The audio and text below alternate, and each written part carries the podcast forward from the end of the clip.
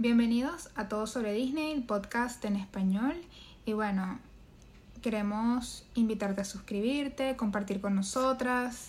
Estamos en Instagram también, en arroba es todo sobre Disney. Y bueno, aquí siempre vamos a estar contigo todos los miércoles. Yo, Cecilia, aquí Luisa, hablándote de todos estos temas Disney, de este universo. Sí, hoy te queremos hablar de mm, algo muy peculiar, que son estas películas que sacan exclusivamente para la plataforma Disney Plus. Disney Plus. Eh, esta película, eh, Peter Pan, obviamente es un clásico. Obviamente nos encanta siempre ver la original eh, de animación. Y la atracción en el parque es estupenda. Es, Sí, es de las mejores. Creo que es, es un en- clásico que siempre tienes que ir. En Magic Kingdom creo que eso es de las filas más largas, pero siempre vamos, siempre vamos porque nos encanta el sentir que estamos volando por encima de Londres. Y te colocan el pixie dust. Ay, sí. en- Y también todos los efectos que hay en la fila, que tú puedes ver que sí, la sombra de campanita por el cuarto de los niños, muy bonito. Sí. Y obviamente cuando tú llevas tu ropa blanca dentro de la atracción, brilla en la oscuridad.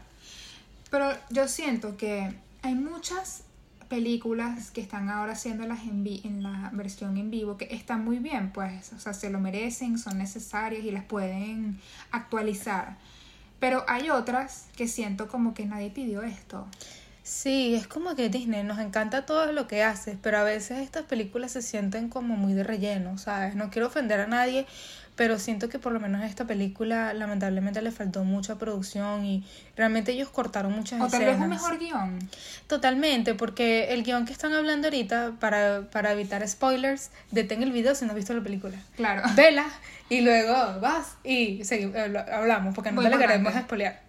Ok, si la vistes, bueno, podemos seguir hablando. Este Exacto. momento desde que, bueno, sí, si ya la, ya la viste, ya te pareció, ya tienes tu perspectiva, ahora sí vamos a hablar de la película. Bueno, Exacto, bienvenida. exacto.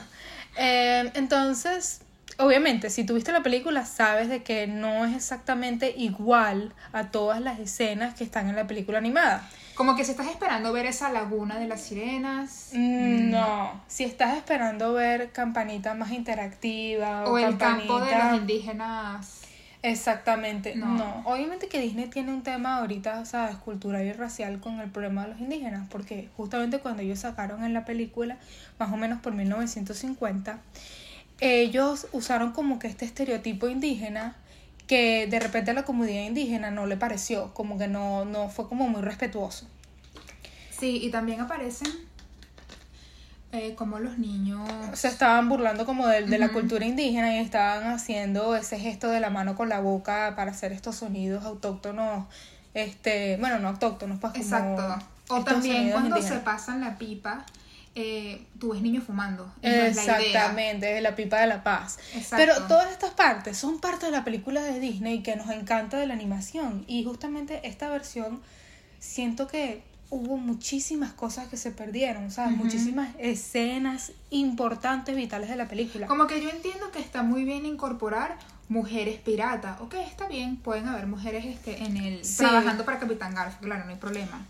O mujeres este, en los niños perdidos. Bueno, está bien, o sea, estamos siendo progresistas en ese aspecto. O sea, no solo los niños se pierden, también las niñas se pierden. Ok, lo entendemos. Pero Bueno, esta película, vamos a decir como que todas estas cosas que trajo la película que son positivas, pues obviamente eh, todo este marketing que está haciendo Disney con em, traer culturas y traer este otra otro tipo de em, razas y otro tipo de contribuciones de otras culturas a la película nos parece bien. O sea, obviamente vemos dos niñas que son gemelas, que son afrodescendientes. Vemos un niño dentro de la película que tiene síndrome de Down, que me parece que es como una inclusión muy bonita porque me encantó, me uno encantó. nunca ve en el cine ese tipo de personas y este tipo de personas existen en a la vida real. Que, a menos que sea una película que tenga que ver con eso. Exactamente, y esta vez lo incluyeron tan naturalmente como que el niño está ahí y es parte de los niños perdidos. Sabía bastante también. Exactamente, eso me gustó mucho. Bueno, también Eso- Peter Pan no es el clásico niño pelirrojo. Exactamente, pero Peter Pan como que tratan de explicar por qué Peter Pan no es este, este niño caucásico a este inglés que estamos acostumbrados a ver. Porque supuestamente Peter Pan es hermano de Tigrilla, que es obviamente la niña que es este indígena. Tigrilla, me encantó también la actriz fabulosa. Y eso me pareció muy bonito porque en la película, fíjate que ellos tratan de ponerlo como que una situación romántica entre Peter Pan y Tigrilla, pero no es así, realmente Tigrilla es como la hermana mayor de Peter Pan. Entonces como que lo que te están dando a decir es como que Peter Pan es un niño que está ahí, pero en la aldea. Sí. Me encantó también que incluyeran toda esta parte de la historia de Garfio, porque sé que Disney también está muy Sí, en pero- colocar las historias de los villanos. Y bueno, el Garfio que hace Jude Law me encantó. Es como que me parece que le dio demasiada vida al personaje, vida nueva y necesaria para él. Sí. Como que ya no es el, el hombre así todo muy pomposo, como muy, no sé, tal vez pirata francés del siglo XV, no sé, ahora es como un, un hombre más herido, un hombre más que puede Bueno, ver- sabes que en la animación lo ponen como que él, ¿sabes? Extrañaba mucho a su mamá, entonces como que él estaba buscando la manera de deshacerse de Peter Pan para volver con su mamá. Sí. Y, Eh, eh, orgullecer a su mamá también. Sí, su mamá era igualita a él, pero Exacto. una peluca. sí, bueno. eh, Muy Norman Bates. También. Pero esta vez sabemos de que ellos son mejores amigos. Supuestamente como que el Capitán Garfio y Peter Pan eran mejores amigos de niños. Y él se fue, tuvo que irse como que del lugar de los sitios de, de los niños perdidos. Tuvo que irse de nunca jamás para estar con su mamá. Y luego cuando él volvió ya él era adulto. Entonces como que Peter Pan nunca le perdonó eso, nunca le perdonó el hecho de que él creciera. Exacto, y también cuando él se va, él no encuentra a su mamá y él le toca crecer y creció sin su mamá, o sea, todo es como muy traumático, muy yo voy a regresar a donde Sí, está Peter pero y me voy a ¿sabes qué es la vengar. parte de la película que como que no le perdono? Esta, esta no es una película que es como que no lo puedo perdonar. Es como que yo entiendo que tú quisiste poner una campanita diferente y me encantó. O sea, Cecilia y yo nos parece que campanita es como que... Sí, esta actriz Yara Shahidi me encanta. A, mí- a mí me gustó mucho la expresión que le dio, la vi como bastante Sí, pero la película también. Fíjate que la película tiene muchos aspectos, como que bueno, el aspecto de que es un niño que no quiere crecer y también el aspecto de que el creer, ¿sabes? El creer en la imaginación, el creer Sí. en, en este Mm. mundo de fantasía, es, es como tan infantil y tan importante. Claro. Y es como que, que no creas en campanita, que no creas en el mundo. Como que de- estás viendo Campanita, ¿cómo no puedes creer en Campanita? ¿Cómo no crees en la magia? Esa, Claro. esa parte faltó. Yo creo que esa parte como que no la pusieron en la película nueva. La parte de que Campanita casi muere, porque Campanita nada más vive si tú crees en Campanita. Amiga, pero esa parte en la que Garfio va y mata a Peter y de repente Peter se cae de las escaleras ahí en esa casa, yo estaba como que, ¡Ah! Ya va, qué fuerte esto, porque tú no sabes si Peter Van murió de verdad, qué fue lo que pasó. Sí. Bueno, eso, pues me pareció como que, ok, está bien, pero el protagonismo que tiene Campanita en Peter Pan, o sea, Campanita, acuérdate que Campanita tiene todas sus películas, todas sus series, o sea, Claro. Campanita es un ser en Disney que es como clase aparte. Y en esta, en esta Campanita película... es muy Totalmente, y Campanita no es una, yo siento que no es una raza o no es como que una un personaje que tú digas, bueno, tiene que ser la rubiecita bonita. Campanita es como que un espíritu, es una vibra, un estilo de vida. Exacto. Y esta, esta actriz lo tenía espectacularmente, pero faltó eso, faltó como cuando Capitán Garfio secuestra a Campanita y entonces como que si la Wendy no cree... y le dice como que no mira pero este Peter no te quiere a ti él lo que quiere es a Wendy Exactamente, faltó eso. no faltó- pero más bien yo estoy yo no o sea, Pero faltó eso de que los niños entendieran, como que Campanita es como que la inocencia. sí ¿Me entiendes? Como que si ya tú no tienes inocencia, no eres un niño, ¿me entiendes? Entonces como que faltó ese aspecto de, de esa lucha de que de, de, de hacer entender los que tienen que creer en campanita para que hubiera magia, para que pudieran volar. Y también todo este tema de Wendy que tiene que crecer y tiene que dejar de ser niña y tiene que su- superarlo, Sí. pues básicamente. Oh. Pero ¿sabes qué pasa? Que esta película también estaba hecha para ser producida en el 2020. Justamente en marzo iban a comenzar la producción y obviamente ocurrió todo esto de COVID y se, la producción se atrajo un año. Y cuando tú eres un niño o una niña entre esas edades, un año puede ser como que muy ya detrimental para tu crecimiento. Crecimiento. Entonces lo que yo asumo que pasó, yo sé, aquí Cecilia asumiendo, es que seguramente esta niña se pegó el estirón en esos dos años que, tardaron en producir esta película otra vez, porque lo normal es que Peter Pan tenga como que esa apariencia, ¿sabes? Como se vea un poco mayor que, que Wendy. Y aquí ocurrió todo lo contrario. Peter Pan parecía un niño de 8 años y Wendy parecía una niña en sus 15. Sí, Que bueno, es la edad que tiene la actriz justamente. yo entiendo- Y está muy bien. De hecho, la actriz es hasta hija de Mila Djokovic. Entonces, está ese tema de... Nepo Baby, de... Exacto. Y también, ella es conocida también por ser la que, la que fue de Natasha Romanoff en la de Black Widow, cuando era esa, par- esa parte de Black Widow que hacen cuando Black Widow es una niña. Bueno, justamente fue esta actriz. Y está muy bien, no hay problema, pero al, yo siento que en el producto final, Wendy queda como una adolescente ya casi joven adulta, no la veo tan niña, no la veo tan como, no sé, la, de- la de la historieta es más como entre sus 12 Sí, 13. y sabes que me, me asombró mucho que la película es extremadamente corta. Yo creo que ahí escenas se cortaron, algo Es que pasó. obviamente le querían dar más protagonismo a Garfield y, y es totalmente... Pero es que, o sea, en ese caso, si No lo llames quiere hacer Peter Pan y eso, Wendy. no, exactamente, llámalo Capitán Garfio y, me, y dámela toda la perspectiva que tú quieras Capitán, así como Maléfica. O Cruella. Me parece excelente, o sea, es como que muéstrame entonces con la vida de Capitán Garfio, o sea, eso es, es otra salida, es como que Disney originalmente no tienes que hacer la película, y especialmente si no vas a respetar como la película fue la animación, saca otra película, saca a Capitán Garfio y muéstrame lo que tú quieras de Capitán Garfio. Claro, me encantó eso lo que le pusieron a las pupilas. Sí, que una sí, una se le dio más grande que la otra y... Sí. No, o sea, obviamente nos encantó el Eh, la relación con Smee, o sea, no está mal.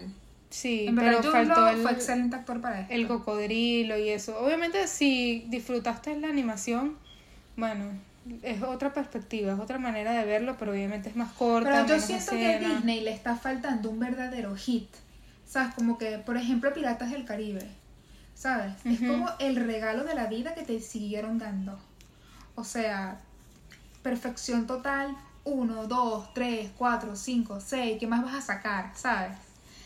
Que al igual que Star Wars. al Totalmente, igual pero es de- que estas son historias y originales. Marvel a veces cae ahí también esa categoría de ese éxito que te sigue dando aunque siga sacando más partes. pero en estas partes me quedo como que o sea, la segunda parte de Maléfica era necesaria o O sea, nos encantan las historias originales y honestamente yo creo que a Disney le faltó eso, como que en vez de decir vamos a volver a hacer la película de, de Peter Pan, que ya se han hecho bastantes, ¿sabes? Dime que vas a hacer la película de Garfield. yo creo que ellos quisieron decir vamos a hacer Peter Pan O dime, dime, o dame la película estos de... actores y toda esta onda ¿Por qué no hicieron? nueva. Dame la película de Tigrilla, pues, porque Tigrilla es un personaje muy interesante y no sabemos nada de Tigrilla. ¿Me la- entiendes? pero la actriz que hizo de Tigrilla justamente te iba a mencionar que, claro que me encanta, me pareció eh, una mujer toda eh, indígena americano, bellísima, pero sí me pareció un poco mayor.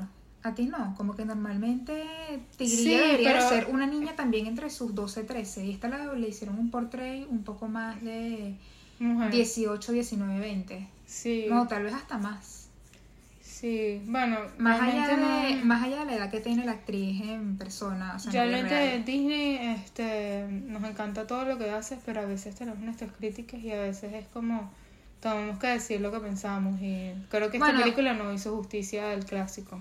Yo, yo siento que esta película, mira, ni siquiera porque tú me digas y que no, es que esto es una película para niños. No, no me pareció para niños. Tampoco pues. me pareció Era exactamente. bastante oscura, de por sí usaron toda esa temática. Sí, HBO, vamos a meter todo oscuro para bajarle los efectos y...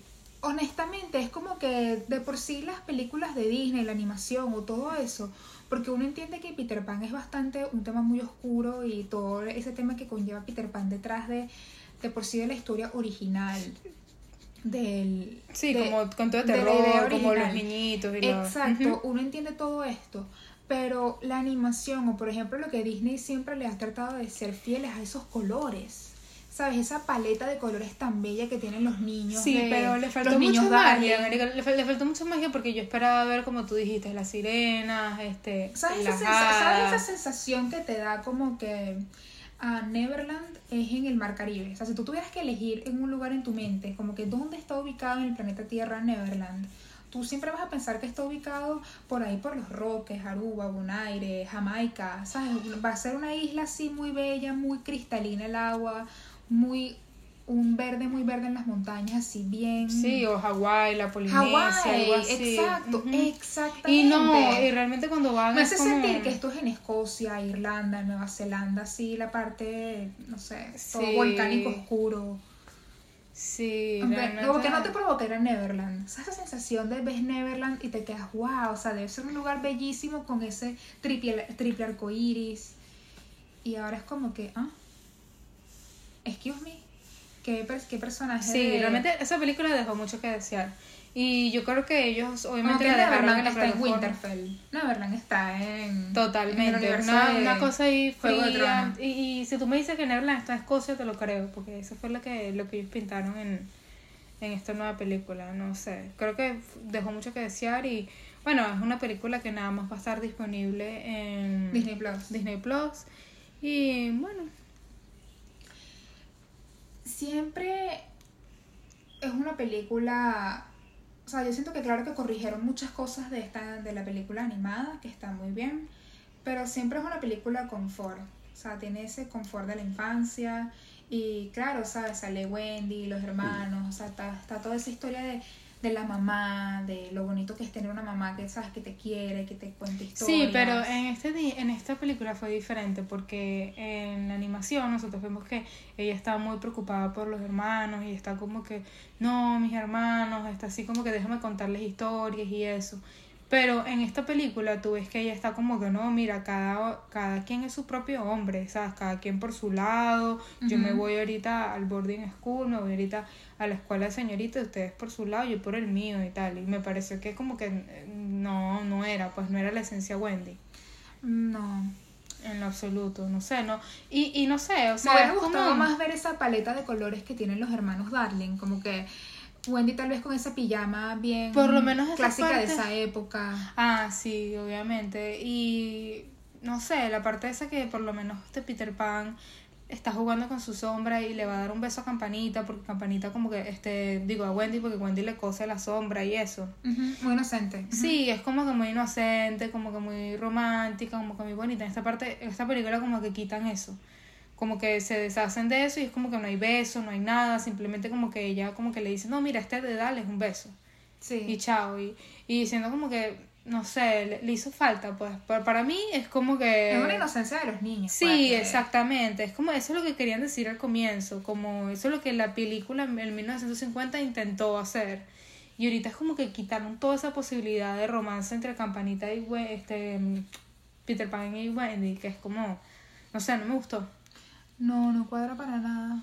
No cuadra, entonces como que, por lo menos, o sea, no es que, no es que yo quiera ver películas románticas de Disney todo el tiempo, pero siempre me gusta que conserven un poquito de romance en las películas.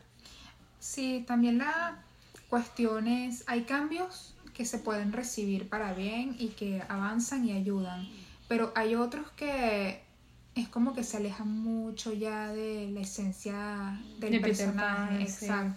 Por lo menos yo siento que Campanita estuvo ahí completamente ornamental, no hizo lo que tenía que hacer, o sea, no, no hizo el personaje de Campanita. Aunque ella es muy bonita y todo lo que tú quieras, realmente faltó.